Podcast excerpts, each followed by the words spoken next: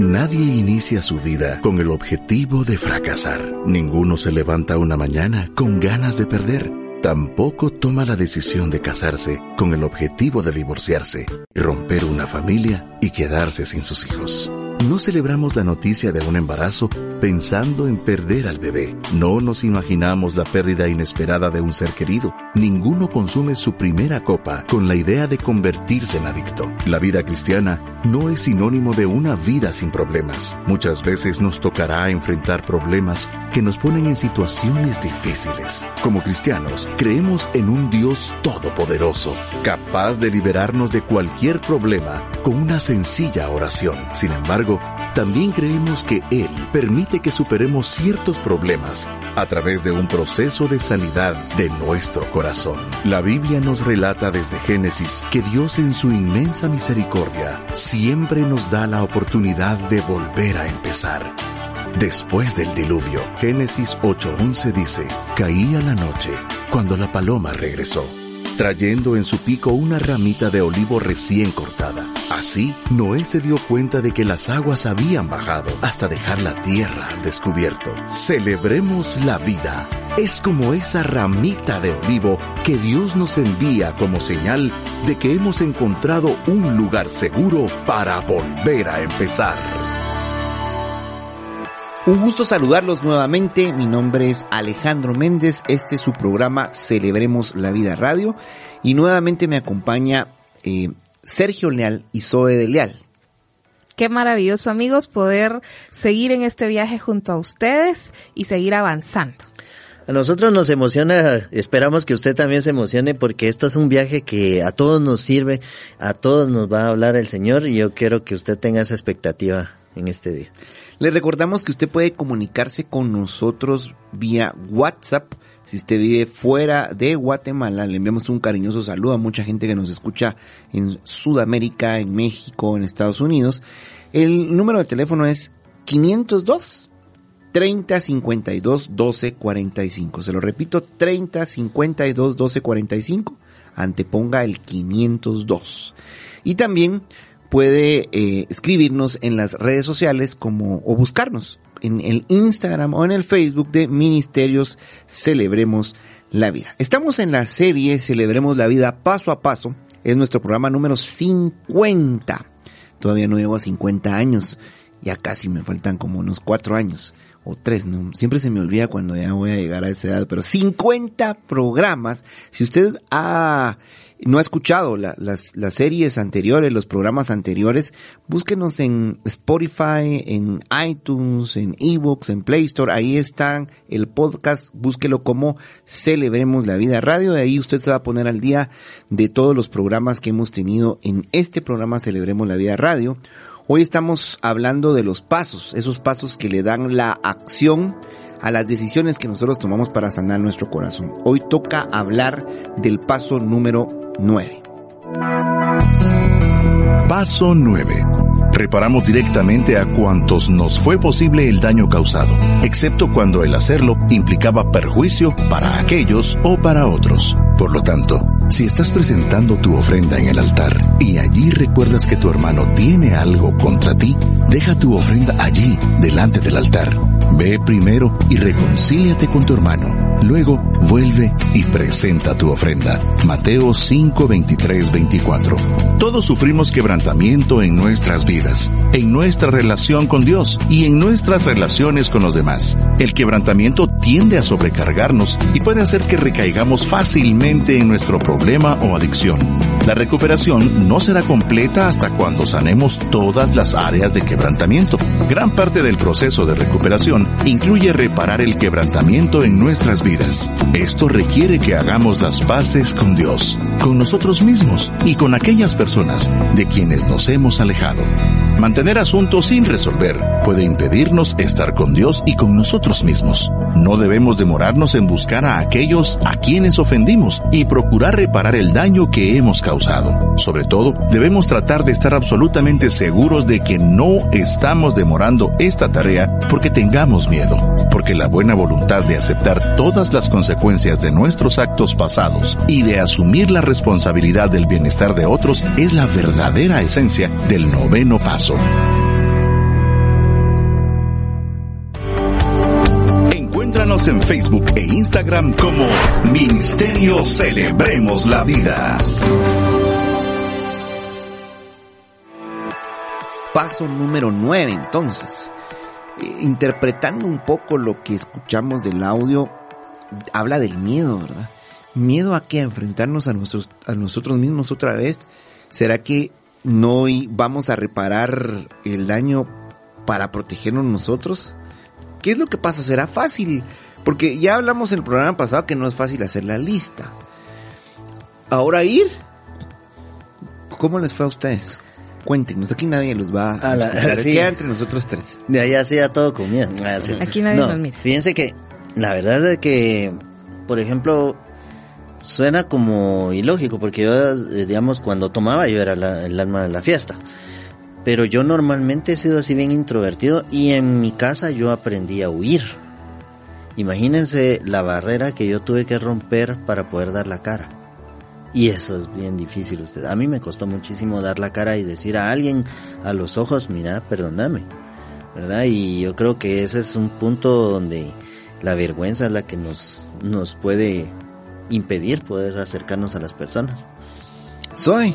Sí es complicado porque uno comienza puro árbitro a ver cuántas infracciones cometió y pues todavía eh, no es que cargue todo el equipaje que tenía al inicio en ese momento, pero pues sí, regresa así como el listado, ay, las que debo. Y sí era complicado poder ver de frente a mi mamá en ese momento, ¿verdad? Y, y entender eh, qué cosas tenía yo que, que ir a reparar con ella. Lo doloroso que me resultaba a mí. Más a mí que a ella, creo yo, en ese, en ese punto, ¿verdad? Y, es que, Y- y es que nos cuesta a veces eh, que la gente nos mire como con ese punto de debilidad. O sea, nos, nosotros nos queremos siempre mostrar fuertes. Yo siempre era así. Yo me quería hacer como muy exitoso y todo eso. Y como derrotado, como uno tiene que llegar a pedir perdón derrotado, ¿verdad? Esa es la parte que a nosotros, o por lo menos a mí me costaba demasiado. Y más con aquella persona que a cada rato nos lo decía. Te lo dije, te lo Sí. dije y ahora tener que llegar. Bueno, por eso es que la humildad, ¿verdad? Ustedes, la humildad es eh, como la base. Eh, si, si fuera, si podemos visualizar los cimientos de nuestra recuperación, definitivamente así como hay cemento en los cimientos de una construcción, la humildad sería el cemento, ¿no? Ustedes para tener, eh, eh, o el hierro quizá, el hierro, porque la humildad es la que eh, va a ser esencial para nosotros poder ir a. Recuérdese que no es a perdonar, aunque puede ser, ¿verdad? Recuérdese que estamos hablando del perdón, pero más el paso 8 y 9 nos implica en la acción de nosotros ir a pedir perdón. Y eso trae una liberación bien grande. Lo decíamos al final del programa pasado. Quizás si yo no, no quiero, mire, para usted ir a pedir perdón, eh, pues necesita de la humildad. La humildad es la llave que abre cualquier puerta, la abre la puerta de la buena voluntad. Y hablábamos, quizás si no queremos eh, otorgar misericordia es porque no somos conscientes de que a nosotros ya nos, ya nos perdonaron y un montón, ¿verdad, Zoe? Sí, y es que creo que el, el poder tomarse siempre de la mano de Dios, porque en ese punto nuestra relación con Dios ya está siendo reparada, yo ya tengo una comunicación con Dios, eh, esa humildad que a veces me va a fallar, pero que Dios es lindo y me va a ayudar a tenerla, me, me permite poder acercarme a las personas a las que yo les, les he fallado y, e ir con esa humildad y esperar el tiempo propicio que Dios me dé. Ay, es maravilloso. En el programa usamos mucho esta cita de Mateo 5, 23 y 24, ¿verdad? Porque dice, por lo tanto, y lo dice en el audio de, la- del paso, por lo tanto, si estás presentando tu ofrenda en el altar y ahí te acuerdas que tu hermano tiene algo en contra tuya, o sea, es una persona que está presentando su ofrenda en el altar, o sea, está en el lugar correcto, haciendo lo correcto. Pero el Señor nos está diciendo, hey, dice, deja tu ofrenda ahí delante del altar y ve primero y reconcíliate con tu hermano. Luego vuelve. Cuando nos está hablando acá es claro que no es ve y perdona. Es que tú le hiciste algo a él. Ve y ponte a cuentas con él. Entonces nos está hablando claramente este paso número 9. Y le recomiendo algo. En la primera serie que hicimos que se llamaba eh, Las decisiones sanadoras, en la decisión número 6 se habla de eh, la restitución, ¿verdad? Y entonces ahí hay un programa, no me recuerdo qué número de programa, pero era la loma resbaladiza del conflicto que nos ayuda a, a, reparar estos conflictos. Y había otra de seis elementos para realmente ir a pedir perdón de una manera que restituya. Le recomiendo que busque es, esos programas. Sí, porque es que hay momentos donde también reconocer frente a la gente va a llevar que yo tal vez tengo que pedir ayuda para poder ir a pedir perdón. Así es de que hoy vamos a darle tres sugerencias al momento de decidir reparar el daño a otros. Tres sugerencias al momento de decidir reparar el daño a otros como nos lo pide el paso número 9. Y la primera sugerencia al momento de que ya decidimos reparar el daño causado, ¿cuál sería? Número uno, hacer el listado del paso 8, el que me va a dar la objetividad y disposición, miren eso que dice ahí, sobre las personas a quien yo debo reparar el daño causado. O sea que no hay paso 9 sin paso 8. No. Es importante hacer esa lista, dice hacer el listado del paso 8, porque ¿qué, qué va a darnos? Objetividad, Objetividad y, disposición. y disposición. Lucas 19, 8 y 10. Entonces Saqueo, puesto en pie, dijo al Señor, He aquí, Señor, la mitad de mis bienes doy a los pobres, y si en algo he defraudado a alguno, se lo devuelvo cuadruplicado. Jesús le dijo, Hoy ha venido la salvación a esta casa, por cuanto él también es hijo de Abraham, porque el Hijo del Hombre vino a buscar y a salvar lo que se había perdido. Impresionante historia bíblica la que acaba de leer un extracto Zoe porque ahí está bien claro ustedes eh, saqueo toma la disposición no solo de arrepentirse sino hay una frase no me recuerdo quién quién la dijo pero lo lo mejor que puedo hacer yo o, el elemento que va a sanar más las ofensas de mis heridas son los frutos del arrepentimiento y frutos del arrepentimiento es ir a restituir, o sea, a dar lo que dejé de dar. En el caso de, por ejemplo, alguien que dejó de pagar una pensión alimenticia, pues va, pide perdón y ahora la da.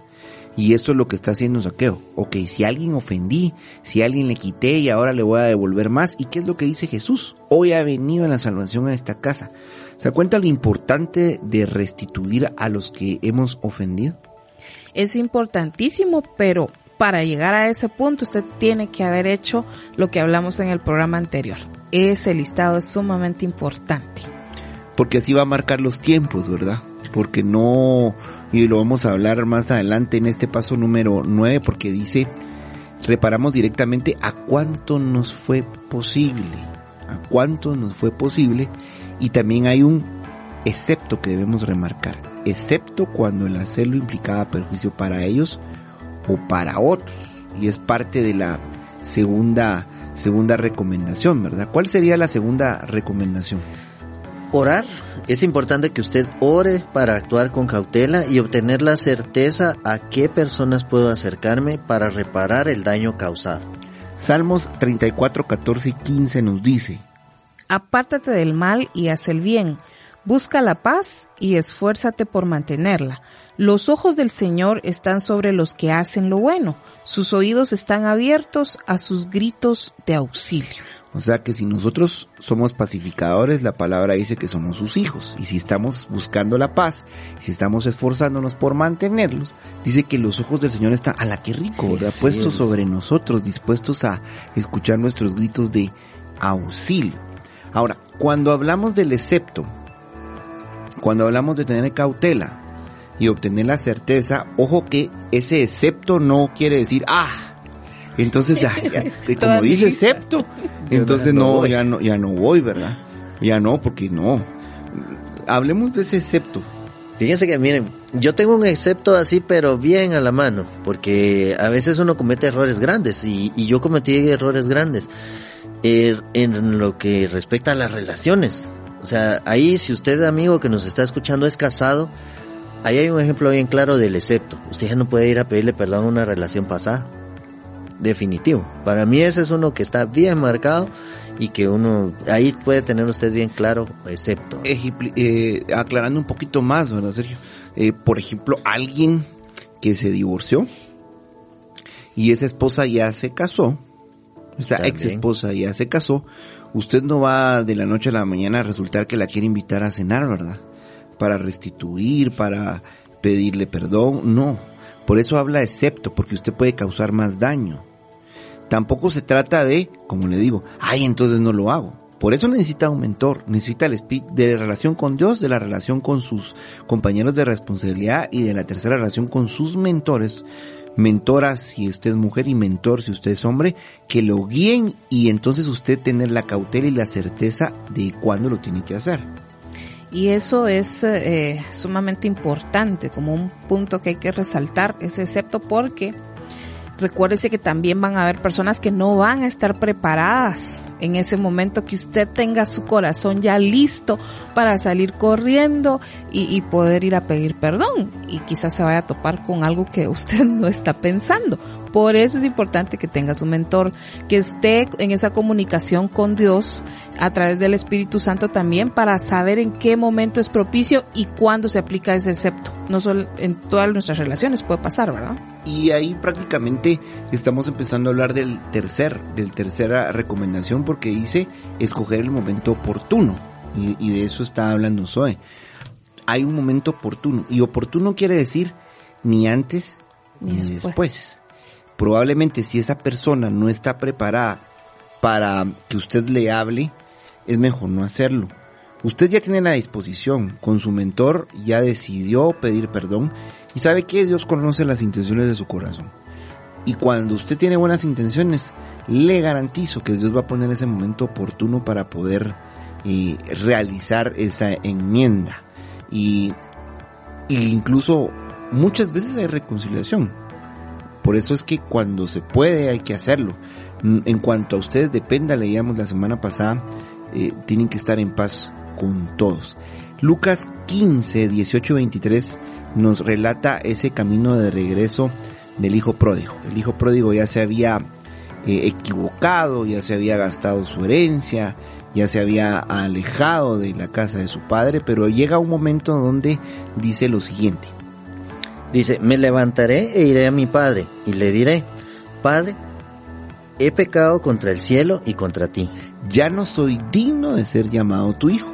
Hazme como a uno de tus jornaleros. Y, levan, y levantándose vino a su padre, y cuando aún estaba lejos, lo vio su padre, y fue movido a misericordia, y corrió, y se echó sobre su cuello. Y le besó. Y el hijo le dijo, Padre, he pecado contra el cielo y contra ti, y ya no soy digno de ser llamado tu hijo.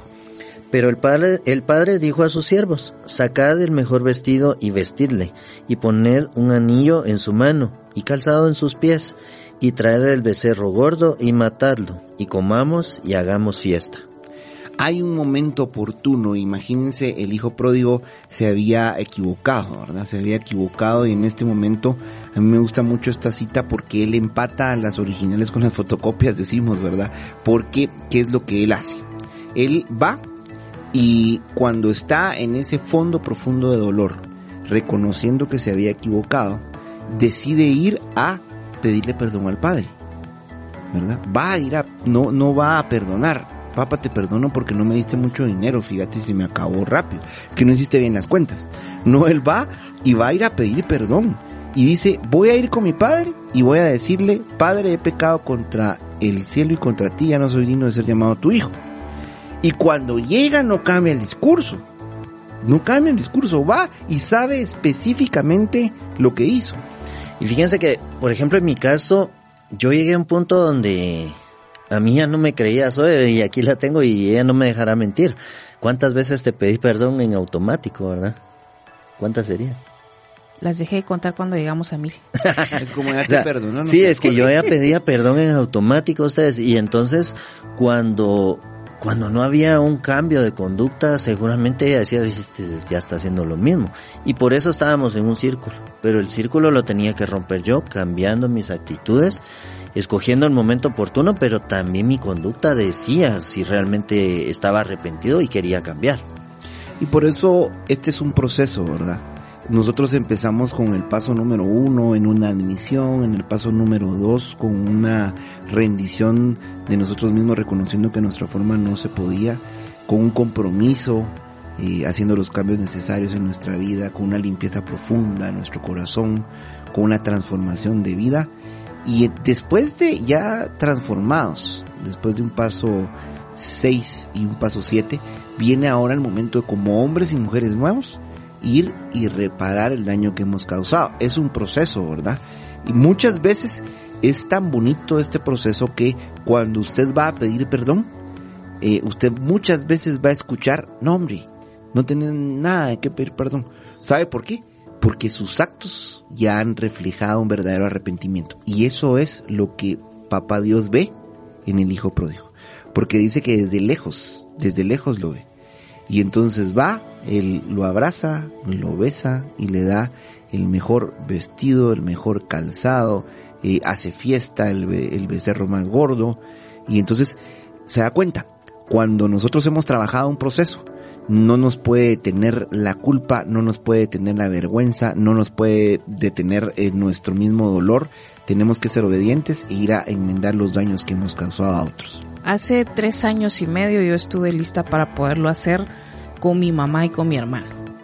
Fue complicado porque el, último eh, arranque de ira que tuve, yo recuerdo haber destrozado unas bocinas que le había regalado a mi mamá, pero que mi mamá le había dado a mi hermano y, pues él con el problema de alcohol llegaba en la madrugada a, ponerlas a volumen. Yo estaba, era un momento complicado porque yo había regresado a mi, a mi casa por una sugerencia, por un tiempo que nos dimos en la relación porque las cosas estaban funcionando mal, habíamos tenido una recaída, una segunda recaída. Y creo que, que el poder estar en ese tiempo aislado me hizo verme más a mí, poder hacer ese proceso más profundo y, y el Señor me llevó a, hacer este, este paso, el 8 y el 9 en mi casa. Porque creo que en la familia es donde a uno lo conocen bien, le conocen bien todas las cositas, ¿verdad? Y también conocen cuando Cristo entra al corazón de uno, porque también se refleja, así como antes se reflejó lo malo, se comienza a reflejar lo, lo bueno. Y poder pedirle perdón a mi hermano, eh, para mí fue liberador. Y fíjense que eh, en, en, ese lapso también cuando teníamos muchos conflictos con Zoe a causa de cosas que yo provoqué, a la fíjense que cuando ya tenía que pedir perdón, yo me agarré de una cita y por eso me encanta porque yo encontré Isaías 57 y ahí dice, debido a que el Señor soberano me ayuda, para pedir perdón se requiere la ayuda del Señor, ¿verdad? Dice, no seré avergonzado, por lo tanto, He puesto el rostro como una piedra, decidido a hacer su voluntad. Y mire qué lindo lo que dice último. Y sé que no pasaré vergüenza. Imagínense. Él es el que nos respalda para no sentirnos y que la gente no nos avergüence cuando llegamos a pedir un perdón auténtico. Qué linda esa promesa que acabas de leer, Sergio, la hemos experimentado. Y el, el perdón es una transacción entre Dios y yo, ¿verdad? La reconciliación sí es con el ofensor. No podemos poner el control de si ya restituimos o no restituimos en las manos de otra persona. El único que nos puede dar esa dirección es Dios. Si la otra persona eh, no quiere otorgarnos ese perdón, pues nosotros ya fuimos libres con solo, la con solo haber ido a pedirlo. Sin embargo, recuérdense, eh, y por eso insistimos, revise su, su material, revise las otras, los otros programas, porque quizá usted está pidiendo perdón, pero no lo está haciendo de la manera correcta.